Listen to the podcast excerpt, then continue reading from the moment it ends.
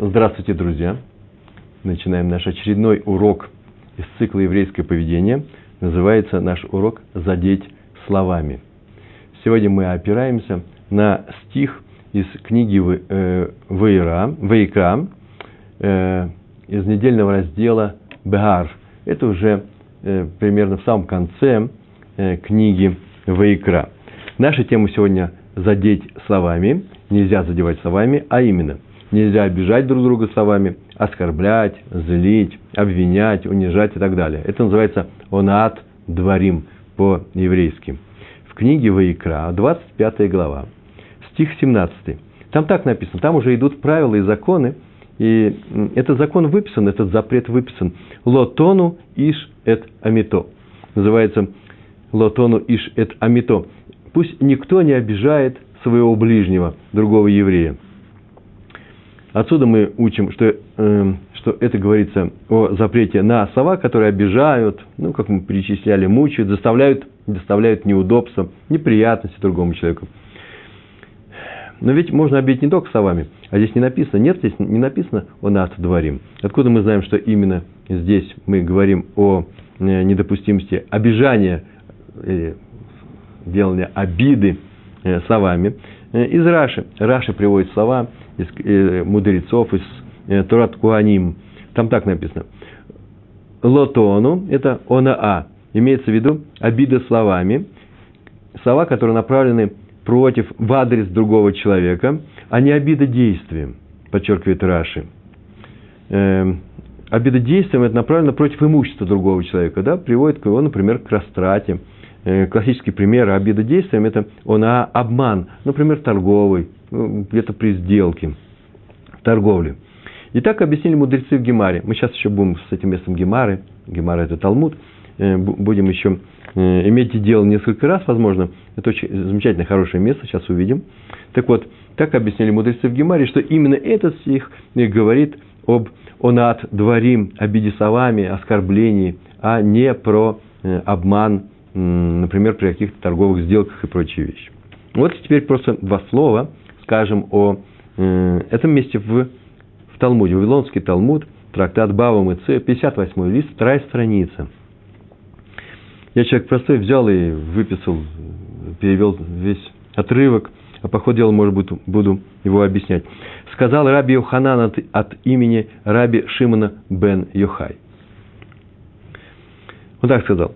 Наказание за ущерб от слов, это наказание, оно более тяжелое,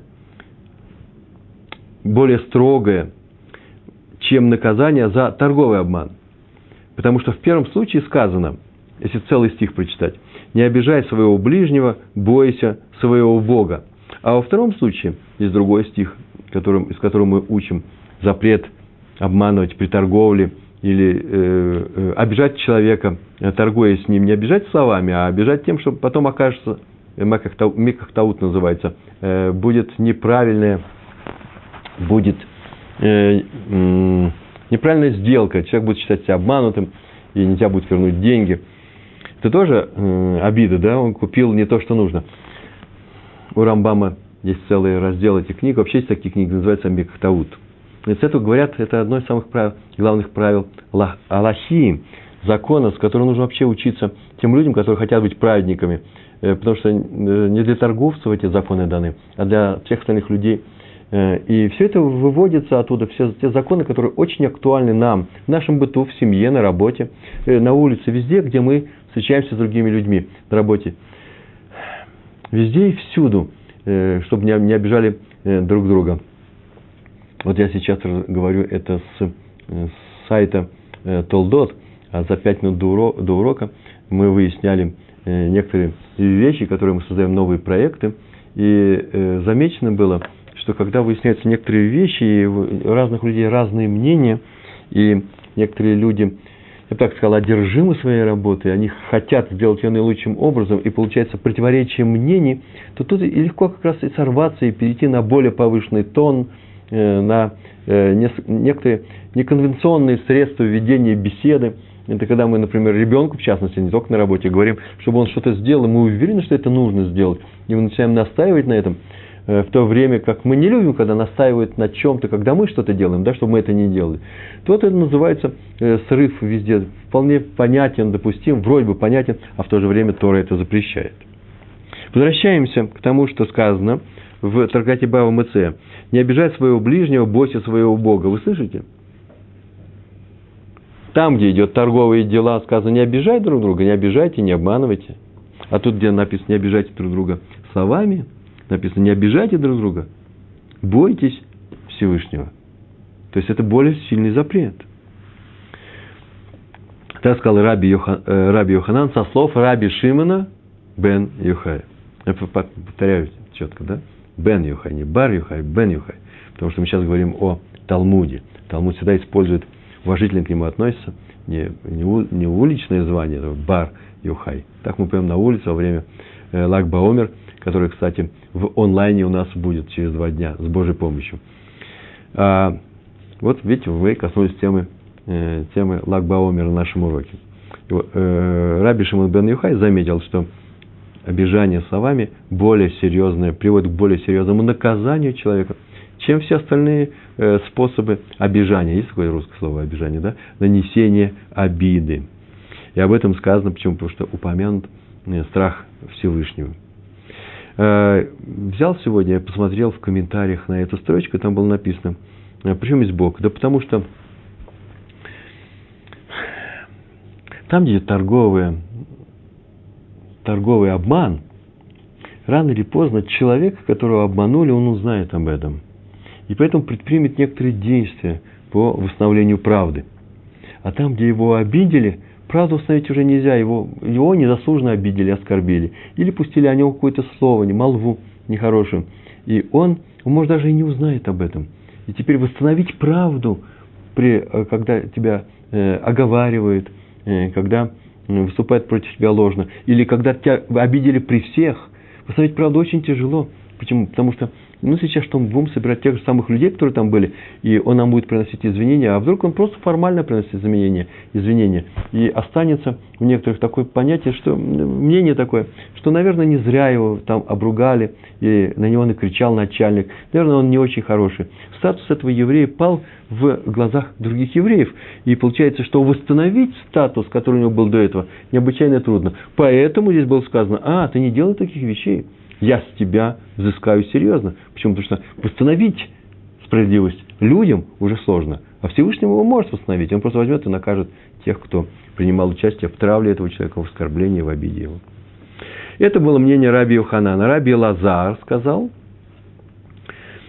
у нас есть э, два, два обижания, да, две обиды. Первая просто чисто словесная, вторая с мамоном связано. Мамон – это с, с имуществом. Так вот, одно наносит ущерб самому человеку, а второе только ему имуществу. Он меньше, он переживет это. Там, где наносится самому человеку, самое серьезное и начинается. Там ты несешь большую ответственность. Я свои слова добавлю, чисто комментаторские, для того, чтобы объяснить. Э, например, сказано «любить» человека нужно. Вагавта ли рейха камоха. Полюби ближнего, как самого себя. Но нигде не сказано полюби имущество своего ближнего.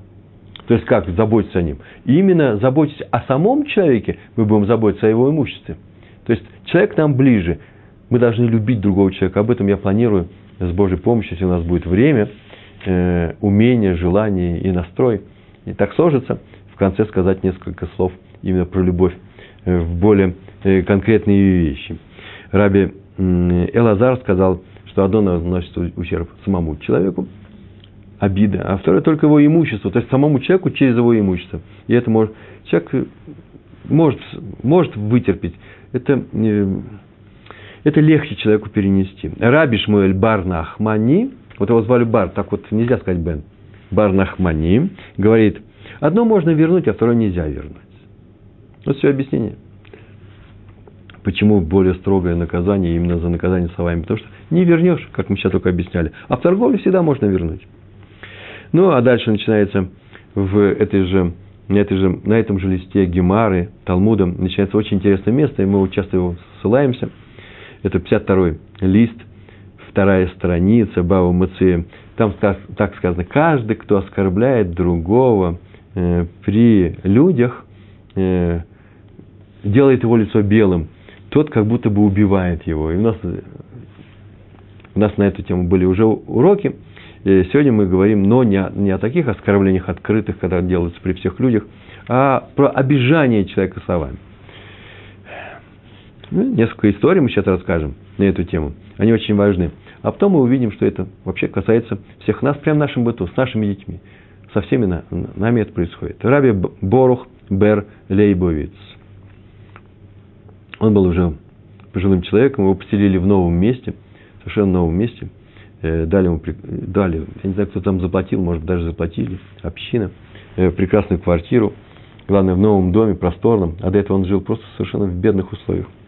И никто не обратил внимания, а это было в, там, где жили евреи с неевреями, что напротив стоит э, дом какого-то монаха, монаха, ну, какого-то христианского функционера, я не знаю, как они там называются, монахи вроде живут в монастырях, да, э, какого-то священнослужителя из церкви.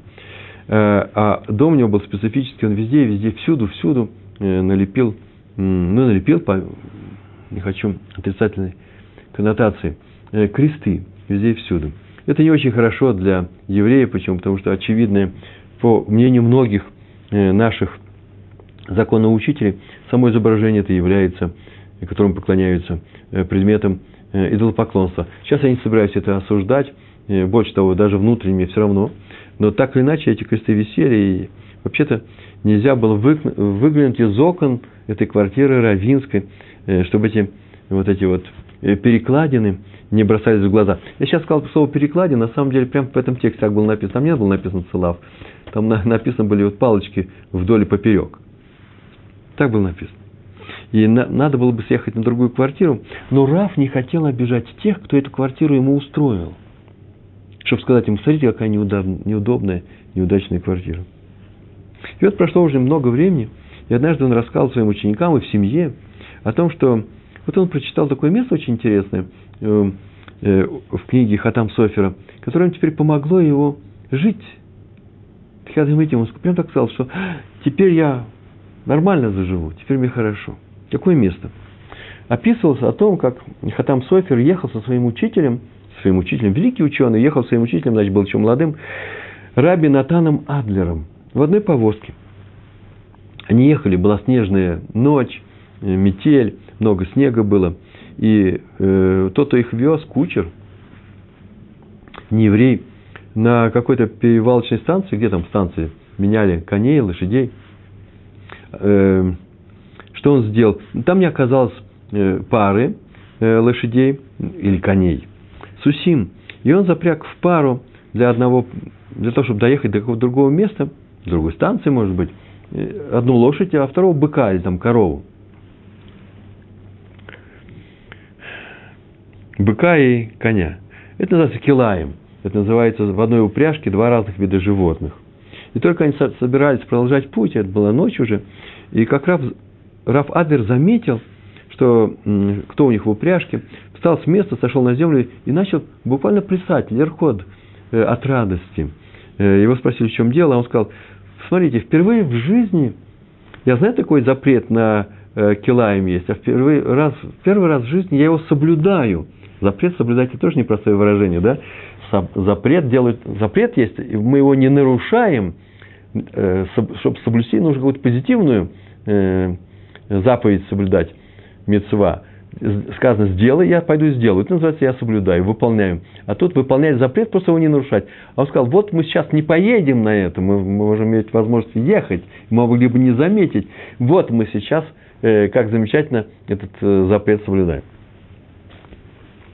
Не паши на коне, на коне и быке вместе там было написано. Значит, вообще не запрягай их в одну, в одну э, упряжку. И вот он так сказал, если Раф Адлер, великий ученый, так обрадовался заповеди, то и я должен радоваться заповеди. Какую? Я эту заповедь выполняю все время, каждую минуту.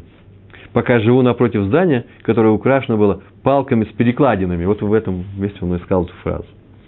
Я живу и каждую секунду, я же могу пожаловаться этим людям, куда они меня привезли, а я не жалуюсь, каждую секунду я выполняю великую заповедь Торы, которая называется Лотатуру, лотатур. Э, лотоно иш эт амито. Это называется э, э, не обижай своего ближнего. Причем, поскольку висят идолы напротив моего дома, я молчу. Смотрите, эта вещь очень непростая. Так он сказал, сказал. И так это осталось. У меня, конечно, возникают вопросы. Так и надо изучать эти те, э, тексты. Вообще вопрос, нужно ли? Ария, надо ли изучать тексты эти? Это просто же история, это просто история из жизни наших мудрецов. Но вообще, в принципе, смотрите, как мы к этому подходим. Это же не просто истории. Это истории, которые формируют наше поведение, по крайней мере, наше понимание того, как нужно себя вести. А раз так, то они имеют структуру Агады. В Талмуде мы знаем, в устном, в устном учении, в устной Торе. А все это устная Тора. Мусар это тоже устная Тора. Хотя мы опираемся на записи, сказанные в самой Торе. Устная Тора – это и есть разъяснение, все, что написано в письменной Торе. Так вот, есть две вещи. Есть законы, есть агада. Как законы мы учим, мы знаем. Как законы мы учим, мы знаем. У нас сейчас уроки происходят, и сегодня я еще сошлюсь на эти законы. А как Агаду изучают? Очень сложно. Агаду изучать очень сложно. Непонятно как. Трудно. А вот э, сейчас мы посмотрели на этот закон именно таким образом. Мы его изучаем. А изучаем мы очень просто. Смотрите. Написано было, что он соблюдает заповедь каждую секунду тем, что он не жалуется. Да, но ведь он же нарушает другой запрет. А именно, он смотрит на водоозора. Это же одновременно происходит. Смотрите, мы взяли Агаду, это Агада, это рассказ из жизни наших э, э, мудрецов. Взяли ее, свели теперь, будем теперь к закону, к соблюдению двух законов. И они э, конфликтуют. Один запрещает нам смотреть на водоозора, а второй говорит, а мы будем смотреть. Почему? Потому что если мы будем смотреть, а пожалуемся, то мы сделаем еще больше э, нарушения. А именно, мы нарушили запрет Торы, который написан в книге Ваикра. Посмотрите в 25, 25 главе, 17 стих. И вот тут начинается изучение. Но мы с вами двигаемся дальше, э, поскольку рассказ э, записан, и никто его ни, ни разу не обругал, отрицательно к нему не относится, э, считается, что отсюда мы должны учиться правильному поведению. Что делать теперь с, с церквями, которые стоят напротив нашего дома? Ну, смотрите, я так полагаю, что он съехал бы с этой квартиры, если бы имел возможность, если бы никого не обидел. Он только из-за обиды он не съезжал. Ну, значит, мы с вами тоже никого не будем обижать. Э, не знаю. Ничего не могу сказать, мы не занимаемся законом. Э, стоит напротив известной Ешивы, в известнейшем городе, я туда недавно приехал, огромная церковь. И никто ни разу туда не посмотрел, никто ни разу об этом ничего не сказал плохого. То есть можно жить, наверное. Главное здесь не будем обижать кого? Других евреев. В книге Хинух, есть такая книга Хинух, написано, что нельзя обижать других людей словами, это понятно, называется Онат, Дворим. Почему? Ибо Тора строго спрашивает, ну, Всевышний Небо, строго спрашивает за этот грех. Необычайно строго. Почему? Ведь для человека, там так написано, ведь для человека обиды и оскорбления хуже материального ущерба – намного хуже. И перенести это тяжело. Мы знаем вообще-то, так делается вообще во всем мире. Очень часто человек согласен все потерять только, чтобы уйти от оскорбления. Или, например, ответить вместе. Нам запрещена месть, но некоторые люди настолько переживают, что согласны заплатить большие деньги. Или, например, не получить большой, э, большой доход только из-за того, что мы не хотим, например, работать с таким-то человеком, который обидел других людей, меня. Не хочу с ним работать. Даже себе, э, ну не во вред, я скажу, э, если я не получу большую выгоду. И, на, и люди на это тоже идут. Это настолько в человеческой природе, а поэтому нельзя обижать людей. Это означает именно то, что сказали мудрецы.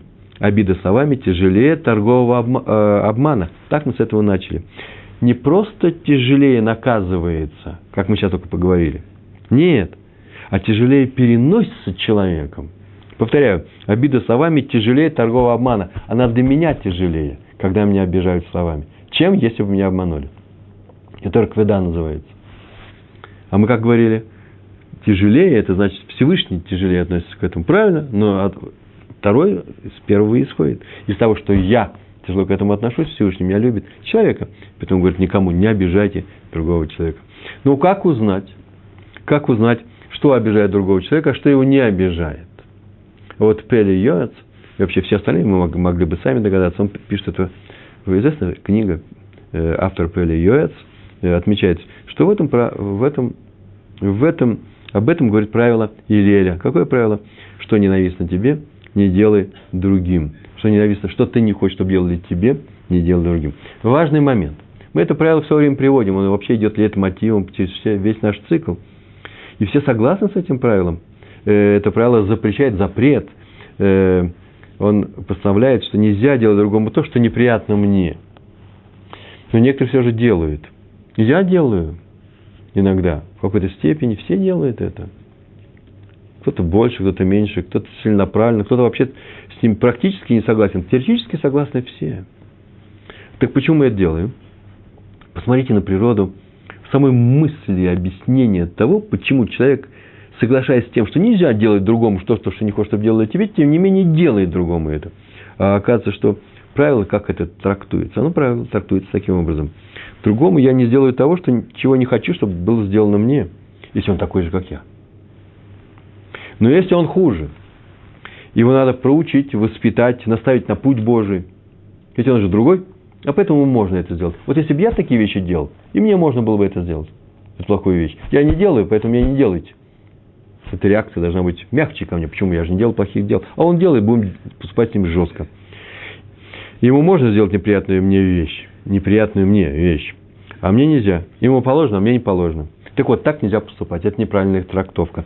Написано. Никому никогда независимо от его уровня самого, соблюдает он это правило или не соблюдает, не делай то, что ты, что ты, чего ты не хочешь, чтобы делали тебе. Повторяю. Одним словом, двумя словами. Я не хочу, чтобы мне делали неприятные вещи. Он с этим правилом не согласен, будем делать ему неприятные вещи. Вот этого нету. Я считаю, что это правило абсолютное. А именно, я не делаю никому неприятных вещей, даже если он из тех, кто так не считает. И он делает другим неприятные вещи. Все равно. Договорились, да? Тут не работает медак и медат, мера за меру.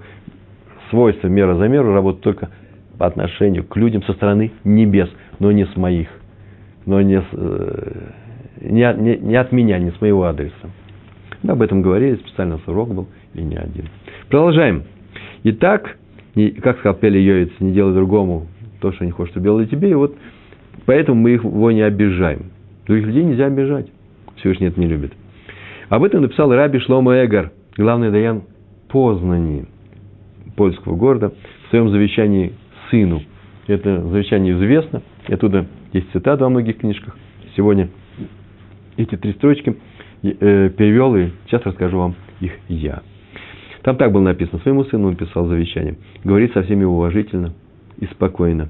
Ни над кем никогда не насмехайся, даже в шутку, даже для игры и не позволяй свое, своему сердцу смеяться над другими.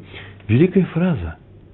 Не только ты не смейся над другими, не только ты не смотри сверху вниз на других, ну, в данном случае сказано смеяться, но и сердцу своему не позволяй. Даже не смотрите, у меня непроницаемое лицо, никто никогда не увидит, как я к нему отношусь. Внутри не относись к нему плохо. И не позволяй своему сердцу, своему сердцу смеяться над другими. И даже если многие смеются над кем-то, и среди них люди более высокие, чем ты, молчи и не участвуй э, в, общем, в этом общем смехе. По-моему, слова стоило того, чтобы я их да, сегодня здесь привел. Э, в Гемаре Баумацея, но уже другой, тот же эм, Талмуд, тот же трактат Талмуда, э, но лист 84 там мы были с вами на 58-м листе, это все в одной главе, на первой странице, там так написано было. Это известное место, очень известно всем спорили мудрецы на тему, когда меч, кинжал или нож, э, когда их делают, вот и делают из куска металла, что-то делают, а потом это становится уже готовым к употреблению, готовой к употреблению вещью. Про любую готовую к употреблению э, вещь, особенно она из металла, известно, что в какой-то момент времени она может э, стать запрещенной для использования в силу того, что она становится Э, ритуально нечистой. Сейчас таких вещей нету. Это было во времена храма. Э, подробно мы это, все это изучаем. В частности, для этого мы моем руки. Это уже постановление мудрецов, потому что сейчас вдруг тума, ритуальная нечистота, сейчас другой, другие характеристики имеет, но она все равно остается с, с нами. Так вот, э, раньше была она очень серьезная, и э, были, некоторые, были некоторые предметы, которые нельзя было э, трогать э, просто так безнаказанно, они воспринимали тру, э, туму, нечистоту. Не они становились нечистыми, они могли воспринять туму. Что происходит? Это любая готовая вещь. Если готовая вещь, например, из металла, она могла уже воспринимать туму. В частности, нож, меч или кинжал. Сейчас про них говорится. А когда она начинала воспринимать туму? Когда она была готова. А когда она готова? Вот это назывался э, Батиш, да? Последнее, последнее действие мастера, который ее изготовляет. И как только он изготовил, все, в этот момент она становится уже готовой к этому восприниманию этой тумы. Вот с, с мечами, когда они становились готовыми? Было два мнения. Раби Йоханан преподавал, так он получил своих учителей, как он сознался, он никогда не имел дела с, э, с мечами.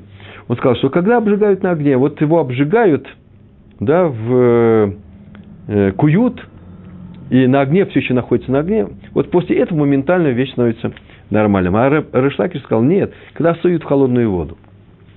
И она шипит. Охладилось все, закалилось. Вот это момент э, э, закаления, да, закалки. Раби Йоханан сказал очень интересную фразу здесь. Хм. Посмотрел на него и сказал, наверное, вздохнул. И сказал, разбойник понимает в орудиях разбоя. Он не сказал хорошо, правильно, они спорили. Решлакиш, он ведь не родился в религиозной семье, он не родился у раввинов, он не ходил в хедер, он был взрослым человеком, был руководителем, предводителем, о, огромный физический сил был человек. Шайки разбойников, разбойников грабили людей. Не убивали, а грабили. И он-то знал, что такое нож. Вот это об этом сказал мой Раби Ханан. Разбойник понимает, когда вещи становятся вещью. А именно про ножи нас не учили, мы не разбойники. Вопрос возникает, как, это, как так, как мог сказать Раби Ханан при всех, при учениках такую оскорбительную вещь? Это же он отдворим. Мы сейчас срочно должны спасти Раби Ханана. Мы срочно должны объяснить, чем он руководствовался, ведь он же обязательно, это очевидно, только нам теперь нужно знать, вне всякого сомнения, он руководствовался какой-то э, благим, благими вещами, он сказал хорошие вещи. Как он так э, поступил? Есть такое правило, вообще нельзя человеку напоминать о его бывших грехах, если он их исправил. Он сделал шу. Запрещается. Сейчас мы еще поговорим на эту тему. А ответ, а он не оскорбил его, а он его похвалил. То есть, даже то, что он, раньше ты был разбойником, даже то, что ты был раньше был разбойником, ты, Решлакиш, помогает тебе в учении. Вот здорово как. Сам, повторяю, Раби Йоханан не видел, как делаются мечи и кинжалы. Известно, что если человек сделал шоу, его грех становится нейтральным, вы знаете, да? А в некоторых случаях он даже становится со знаком плюс. Был минус, со знаком плюс переворачивается. Вот о чем сказал Раби Йоханан. Как здорово! Ты занимался такими вещами, ты занимался ножами, мечами. Сейчас это тебе помогает в учебе. И мы, и твое мнение, оно приводится на на уроках. Ученики будут повторять его дальше, будет записано в Талмуд, будут его изучать. Это мнение э, науки, еврейской науки, Тора называется когда становится восприимчивым к нож, кинжал или меч, к тому, что, что э, чтобы воспринимать туму, когда его нельзя трогать. Между прочим, Решлак Швед добавил там дальше такую вещь. Вообще-то нож не для того, чтобы резали, а для того, чтобы пугали. Я-то знаю, я был разбойником. Функция ножа не резать людей, не дай бог. А чтобы испугать человека. И что в руках разбойника? Это брать у него э, какие-то материальные вещи. Поэтому его еще нужно заточить. Нужно тот, кто затачивает нож, тот и делает его нож готовым к туме. Пока он не заточен, да им разбойник пользоваться не будет. Он же должен блеснуть на солнце, когда я его выхвачу, чтобы все испугались и дали мне свои деньги. Видите, мы спасли честь и достоинство Раби Йоханана. Так было написано в комментариях. В Ешеве Бер Яков долгое время была одна повариха. Бер Яков, это вы знаете, у нас есть известный город здесь, место такое здесь, в Израиле. Э, вдова. Э, она готовила очень хорошо, но с годами мастерство у нее не прибавлялось, она плохо видела, она уже плохо... Она сидела, она не могла двигаться, и э, еда ее становилась все менее вкусной. И в Ешиве это не всем нравилось. Ну, все молчали, но и раввины тоже это видят. И кто-то однажды предложил, что вообще бы почему ее, ну, ну не уволить, дать ей деньги и уволить. Э, руководителем Ешивы был Рави Ра, э, Раби Мойша Шмуэль Шапира, известный человек, и он слышал этот совет. Так сказано было, что ему сказали, не, это не его инициатива была. В общем, повариха перестала однажды вообще готовить, только сидела у плиты, стояла, сидела, и мешал своим помощникам. И тогда пошел Раби Шапира к Раби Словечку, Брискирову, спросить, что нужно сделать. И тот побеседовал с ним и заметил следующую вещь. Не, ну если все это дело касается еды, работы, понятно, что нельзя просто держать человека, который ничего не делает. Придется ее, наверное, вам уволить. Ну, ее можно уволить, конечно же. Но, поскольку Тора особенно строго предупреждает о недопустимости обижать сирот и вдов, несколько раз пишет именно не просто людей, как мы говорим сегодня, а именно вдов. Их никто не защищает, у них нет мужа, чтобы они их защитили. Поэтому, как будете увольнять, напишите такое письмо – увольнительное письмо, документ. Мы увольняем с какими-то деньгами, все будет нормально написано. Большое спасибо там нужно написать. И подпись всех-всех раввинов, которые у вас там есть в Виши. Почему всех? Не, нет, ни одного кто-то это возьмет на себя, кто там у вас руководитель. Нет, все. Все несут ответственность за то, что вы сейчас обижаете вдову. Если вы так и сделаете, пожалуйста. В этом рассказе не написано будет, не, не, не сказано, уволили они или не уволили, наверное, уволили. Потому что там еще был случай, еще второй, второй пункт этой программы. И, конечно, компенсируйте увольнение этой женщины хорошей суммой денег. Как написано у Рамбама. У Рамбама в законах так написано. Нет ничего дешевле, чем деньги для того, чтобы исправить обиду. Интересное выражение, да? Эдавар золь микесов. Нет ничего дешевле, чем деньги. Дай их, это просто, а обида будет исправлена. Это мы сами с вами знаем об этом. Компенсация всегда учитывается. И на самом деле компенсация в некоторых случаях, значит, всегда. Я бы сказал тоже всегда, наверное, но это все зависит тогда уже от э, величины суммы. Так что можно сказать во всех случаях. Но кроме особых, где пикух нефиш, я не знаю, там опасность для жизни, для чисти на, на, на мэр дословно, не дай Бог, будут говорить, а, это такое-то, про дедушку такого кто, кто плохо поступил. Нет, это не спасет и денежная компенсация. Но в большинстве случаев по Рамбаму э, это исправляет обиду. Исправляет, не искупает, а исправляет. И самое, обратите внимание, последнее замечание на эту тему, что у Рамбама написано, что это не откупиться от нарушения Торы. Я нарушил, теперь заплатил. Нет, нарушим, заплатим. Нет, нет, не так. Наоборот, попытка смягчить обиду, потому что Тора еще что делает? Говорит, что это беспокоиться о чести другого человека. Это называется, мы сейчас беспокоимся. Поскольку он так относится к этому, да, но он будет меньше переживать, если возьмет большие деньги. Он же понимает, что не навечно, не навсегда он будет поваром здесь. Мы и сам. Нынешний Адмойрос Белс э, вспоминает в одной из своих книг э, о том, про своего отца, э, предыдущего Адмойрос Белс, Раби Аарона. Он когда был маленький, он заходил после шахарта, утренней молитвы к отцу, чтобы сказать ему «Агутн Шабас, таты». Так у них было заведено.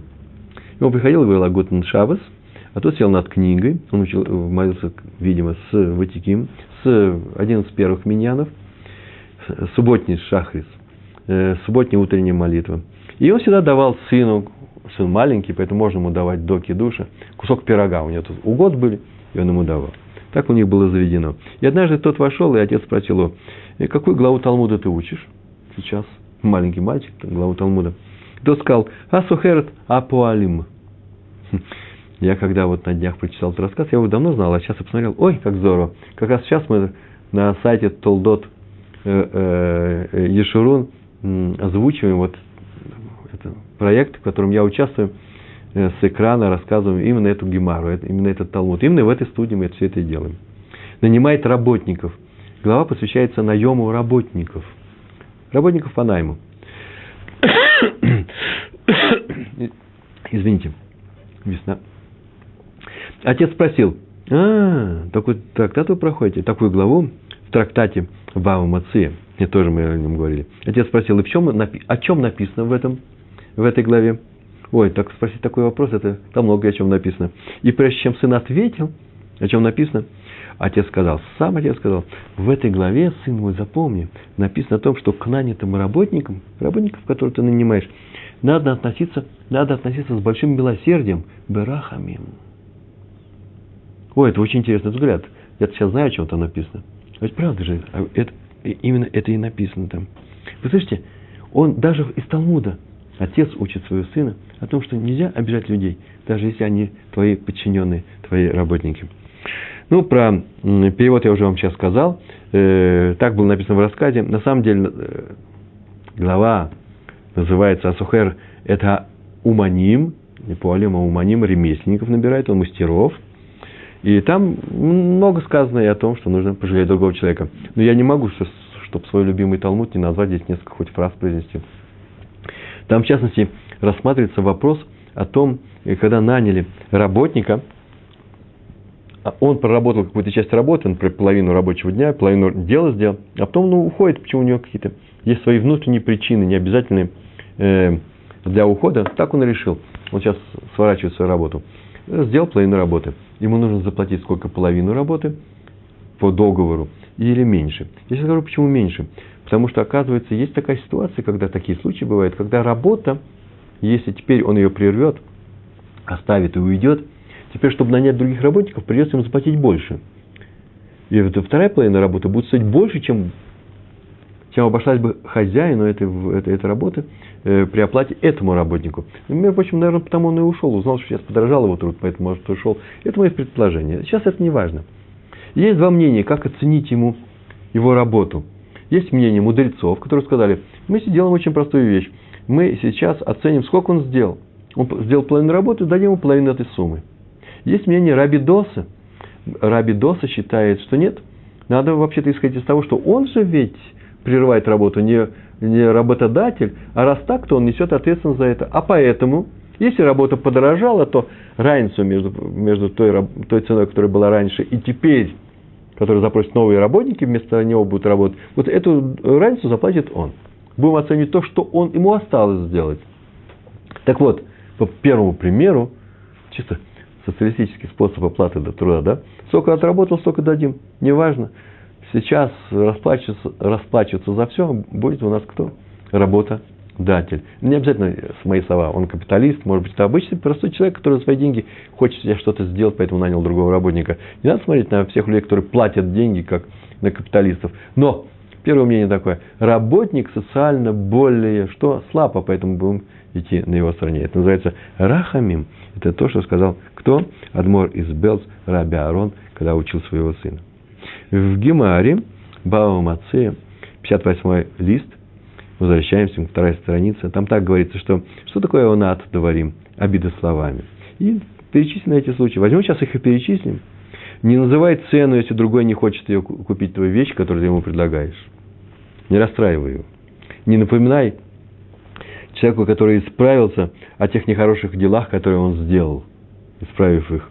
Э, между прочим, все так думают, Бальчувы, о, Бальчувы, это, наверное, мы. Это люди, которые были, жили в, в обычном мире, а теперь вернулись к Торе, и теперь мы все болеют Шува. И поэтому нам не нужно говорить, какие другим людям, не стоит говорить наш адрес, какие мы были и делали плохие вещи там. Да нет же, это вообще сказано обо всех. Не обязательно тех, кто э, был далек от Торы. Человек просто взял, сделал плохую вещь, потом взял, раскаялся, просил прощения, извинился. Все сделал. Вот теперь ему нельзя говорить о том, что ты сделал. Ну вот о чем здесь говорится. Нет таких больших обобщений. А большое обобщение тем более. Это говорится о любом прегрешении. Дальше. Не напоминают Геру про дела его предков. А, ты кто? Вы из такого-то горного племени, вы вырезали такое-то племя, теперь ты сидишь, что ты тоже с нами учишь. Не дай Бог такое сказать или даже подумать. Откуда я сказал, что даже подумать? Потому что было написано у нас в, э, в э, завещании Раби Шлома Эгра из Познани. Да? Не позволяй своему сердцу смеяться, или э, э, над другими людьми. Чувствовать себя выше и так далее.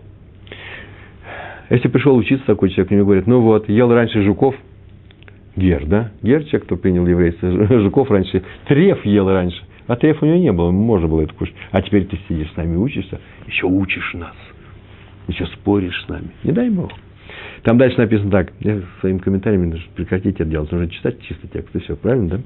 Если пришел купить у кого-то урожай, пусть он не говорит, я не продам тебе, ну, по таким каким-то причинам, но вот такой-то тебе продаст. Если ты знаешь, точно знаешь, что он продавать не будет. Это не надо делать. Отсюда, между прочим, из этой страницы берутся многие законы для лашона ара. Это называется обижание словами. Араб Иуда говорит, не торгуйся с продавцом, когда у тебя нет денег, лишь бы поторговаться, ибо это доставляет боль продавцу. Сейчас скажет, да ему все равно, он всем отвечает на вопрос, сколько стоит. Согласен с вами. Он всем отвечает на вопрос, сколько это стоит. Почему? Потому что а, кто-то купит. но ты его не обижай. Почему? Потому что на самом-то деле, ведь он же радуется, когда у него покупают.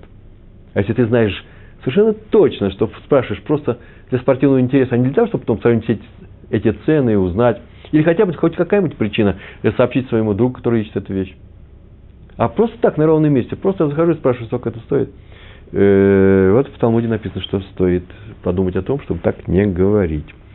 Синагога Агра в Шаре Цедек, э, Раби Шмуэль Ойербах. Сейчас там э, находится, в Иерусалиме.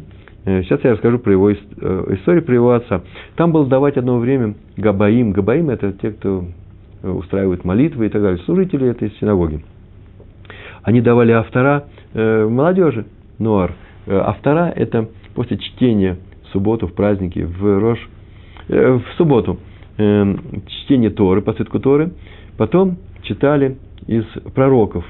И э, дается, э, кого-то вызывают и читает чтец – Сейчас это делают бар, во время бармицы, сам мальчик читает это, да, вместо учится. А там давали и обычным образом. Один мальчик подготовился какой-то, на какую-то неделю, подготовил автора и пришел договориться с Габаем, что вот он его подготовил, теперь хотел бы э, эту автору прочитать. И вдруг тот неожиданно сказал, что раньше надо было договариваться, ты опоздал, потому что дело в том, что он же не знал, что какой-то мальчик берет на себя это, э, это необычайно трудная автора была, текст, и он его подготовил, потратил много времени, старался, а теперь ты приходишь и э, говоришь, что это ты возьмешь. И мальчик пошел в сторону, сел и заплакал. Он так готовился всю неделю, там, может быть, две.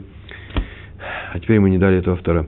Кто-то пришел и сказал Раби Шлома Залману Ойербаху, величайшему ученому, отцу Раби Шмуэля Ойербаха, который подписывается, знаете, как подписывается Раби Шмуэль Ойербах? Шмуэль, сын величайшего из великих и так далее. Идут все характеристики его отца. То есть ты получаешь браху ты получаешь браху от Рава Шмуэля Рубаха с брахой от его отца.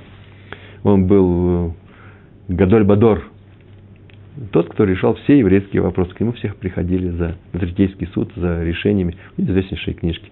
Мы часто о нем говорим. Шлома Залман Ойербах за цаль. Ему сказали, мальчик плачет. И так ему сказали, вообще-то понятно, что Габай прав. Габай тот, кто распределяет все эти вещи, которые сейчас будут сам читать автора. Это его право распределять. Но разве нельзя поступить согласно Шульхана Руху Хамиши называется? Такое выражение есть. Что нельзя поступить просто добросердечно. Шульханарух – это законы, даны Арбатурим, да, в четырех частях. И как говорят, а пятой части, это значит, поступайте, поступите просто великодушно, это называется великодушный поступок. Э, Дерх Эрец. Э, уступить, а не обижать. Раби Уэрбах на это ответил, это не пятая часть. Шурханаруха. Это первая его часть. Там прям написано прямым образом. А именно, там написано, если ребенка обидели, он имеет право не прощать. Скажите, кого-то интересует, прощать или не прощать. Это интересует всех. Ребенок вырастет. Дело в том, что перед Йом Кипуром я приду и буду просить прощения за все те обиды, которые я нанес кому-то. Ему нельзя меня не простить. Это называется Ахзария, это называется жестокий человек. А ребенок и если он обиделся вырос, и вырос большим, может, меня никогда не прощать. Вы слышите, страшная вещь, страшное наказание этому человеку может быть. Ну, тоже тема непростая, нужно изучать эти законы. И мы о них пишем статьи. Еще сказали, сказали мудрецы в той же, в той же Гемаре, на той, на той же странице Талмуда. Для каждой жалобы есть время. Ее принимают на небе. Она как молитва. Но ворота для, для каждой молитвы есть время, да? но ворота для жалобы – Наунат дворим, когда его обидели человека словами, слышите? Когда обидели человека словами, открыты всегда. Никого не обижай.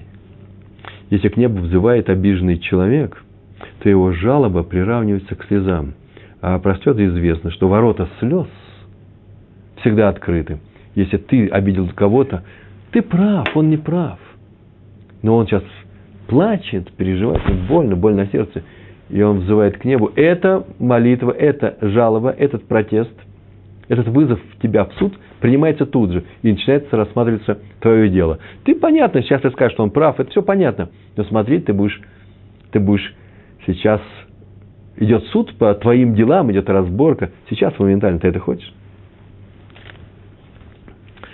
За три греха Всевышний взыскивает без ослаблений.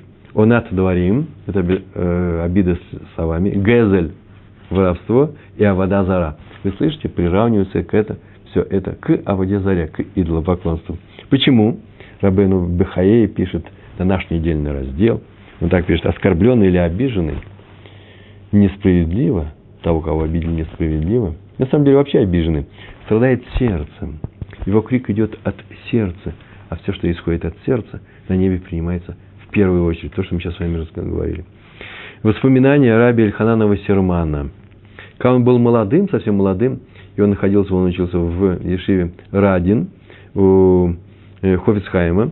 Главой Ешивы тогда был раби Моиша Ландинский, э, тоже уважаемый э, человек, старый очень человек был, ну, старший Хофицхайма. И э, Рош Ишив попросил э, раби Хананова Сермана, когда закончился, кончалась суббота, это э, заканчивалась суббота, и вечером все люди выходили для того, чтобы осветить луну, называется Кидуш Ливана. И он его просил, когда вы будете уходить, позови, позови меня. И вот они начали выходить во двор на Кидуш Ливана, и Раби, Раби Бастерман побежал в комнату к Равину Раби, Раби Ландинскому, Раву Ландинскому виду, а тот дремлет над книгой Талмуда. Что делать, он не знает. С одной стороны, сам Раф его попросил предупредить. Он не сказал «буди», он сказал «позови меня». Да и надо вообще освещать Луну в Миньяне. В Миньяне, сказать, 10 евреев. В случае второй не подвернется. А еще от себя добавлю еще третий, третий повод. А именно, мне, знаете, все происходит э, в Радин, это Литва, сейчас это Беларуси. Там с Луной может быть всякое случится. Может, сейчас Луну последний раз видят и, э, и накроет облаками, и не увидите, и э, в этом месяце уже не увидите. Поэтому, может быть, его нужно позвать. А с другой стороны, как разбудить задремавшего человека, заснувшего человека? И он пошел советоваться с Ховицхаймом, который был там же. И он ему сказал, он услышал вопрос и очень удивился. Раби Эльханан, он назвал молодого человека, Раби Эльханан, как могла тебе прийти в голову мысль кого-то разбудить? Это абсолютно запрещается, абсолютно. С той секунды я понял, так написал Раф Вассерман, или так рассказывал Раф Вассерман, что означает запрет Торы «лотону ишатамито». Не, э, не обижайте один другого. Не обижайте, это значит не обижайте даже вот тем, что разбудить человека. Рави Авраам из Борисова. Ну, это история вообще классическая. Может быть, вы ее не слышали, но она настолько такая простая. Она связана с некоторыми вещами, которые часто происходят. Однажды пришли хасиды утром в синагогу. Он уже был человек такой немолодой. Сидят несколько человек, несколько людей и учатся. Учатся, и видно, что они учатся всю ночь. Всю ночь учились. Спросили, спросили раби, раби Авраама, который был вообще-то старым, э, что случилось, почему он не пошел спать? Зачем такой вот э, такой делать в его возрасте? Он ответил, что вообще-то он был честный человек. Причина его учебы было не желание сидеть всю ночь.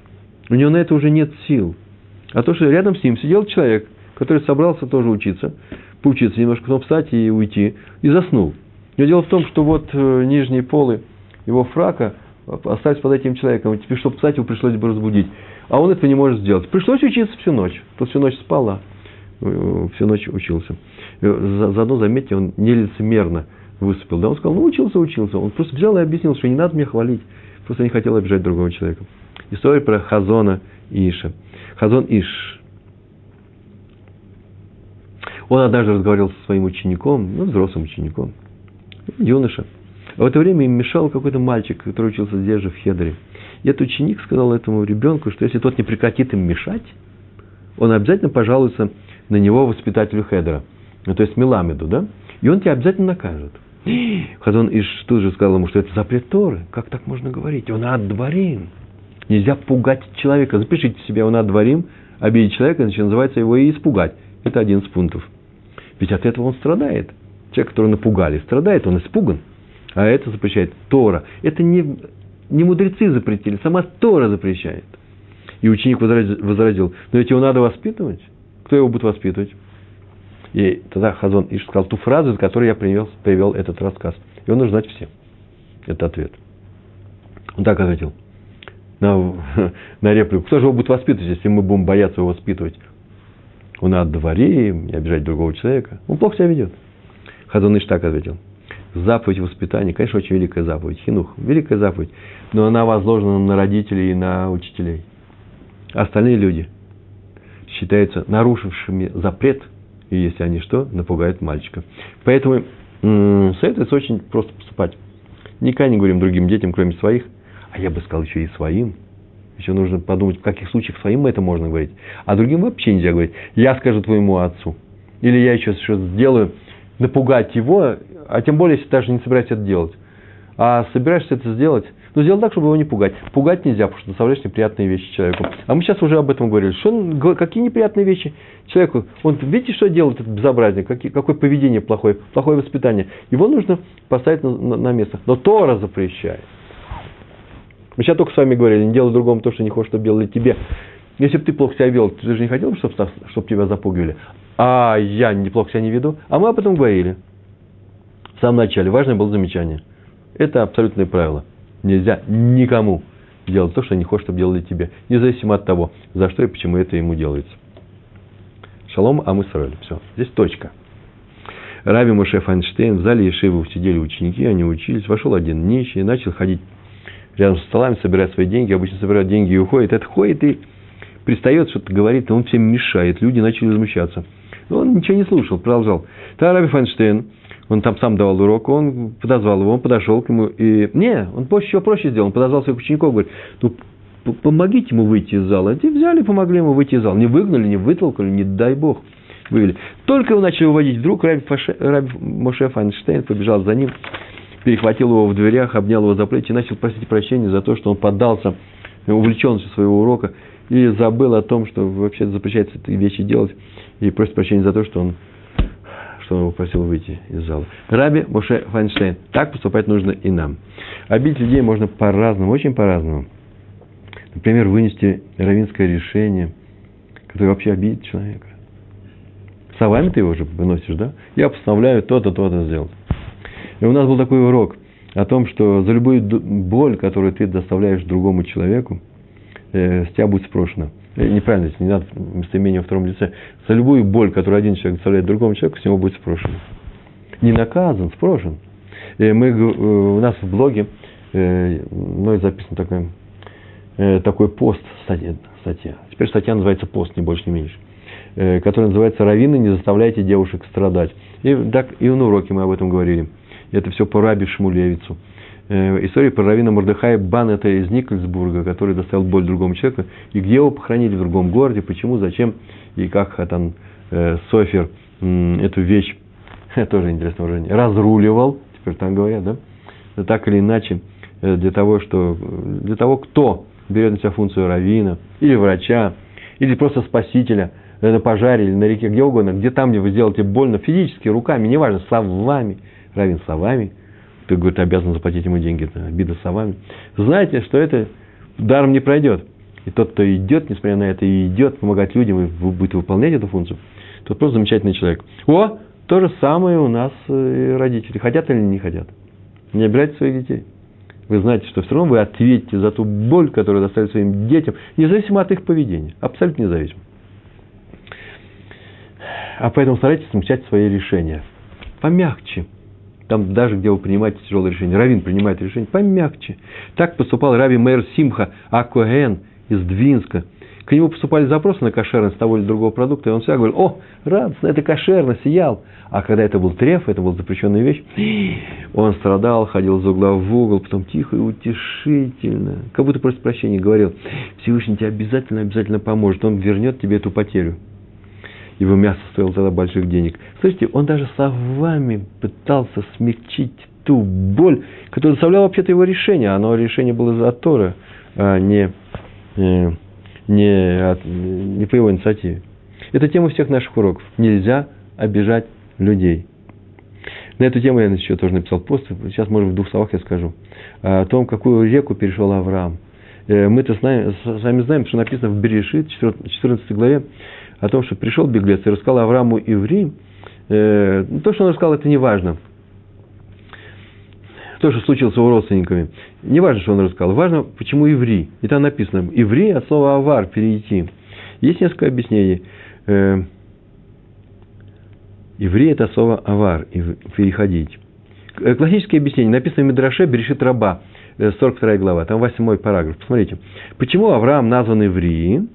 И на это отвечает Раби Иуда, говорит, что это из-за того, что весь мир по одну сторону реки, это то, что нам нужно сейчас, по одну сторону реки, А он, Авраам, по другую. Весь мир по одну сторону реки, то есть между нами граница. А Авраам по другую. Раби Нехеми сказал, потому что он с потомок, из потомков Эвера. Авраам из потомков Эвера. Поэтому еврей, эверский. Ну, меня ответ этот очень хороший, правильный ответ. Пшат называется. Но мне ничего это особенного не научится. Почему? Потому что тоже у меня возникает вопрос, а почему Эвер-то был Эвер? Почему у него корень такой по другую сторону? А есть еще мнение, мудрецы сказали, потому что он с одной стороны реки, физически он взял, жил там. Теперь ему сказали, Лехальха, иди в эту страну. Он пересек эту реку, которая называется Эфрат, и теперь живет здесь. А еще потому, что он говорит на еврейском языке. Лашон иври. Поэтому еврей. Иври от, от языка еврей. Но это тоже нужно мне объяснить, почему. Потому что все это пшат. Пшат – это очень простое объяснение. Почему иврит называется слово авар. А вот первое значение мне очень нравится. Это не пшат, это драж. Не первое значение, а то, что сказал Раби Иуда. Весь мир по одну сторону, а Авраам по другую. Поэтому он еврей. Так что такое, что нас делит? Что нас разделяет весь мир? Что такое, сказал, пришел Авраам, сказал всему миру что-то новое, и кто-то за ним пошел, а кто-то не пошел, а все остальные не пошли, и все остальные народы мира по ту сторону и остались. Что случилось?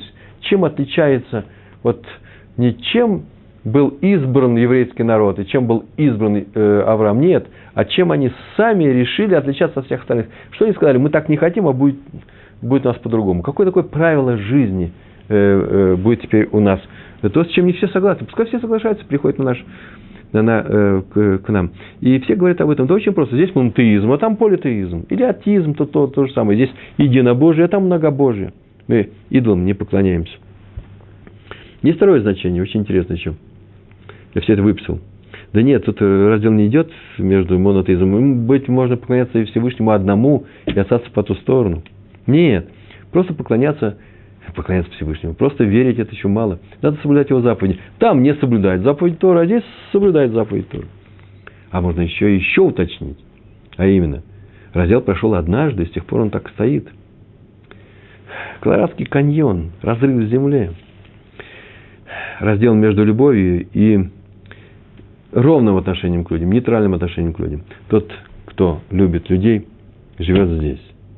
Для того, те, для кого это главное правило жизни. Так говорит Тора. Раби Акива сказал, самое главное правило в Торе, самая главная заповедь – Беагапта Лерайха Камоха.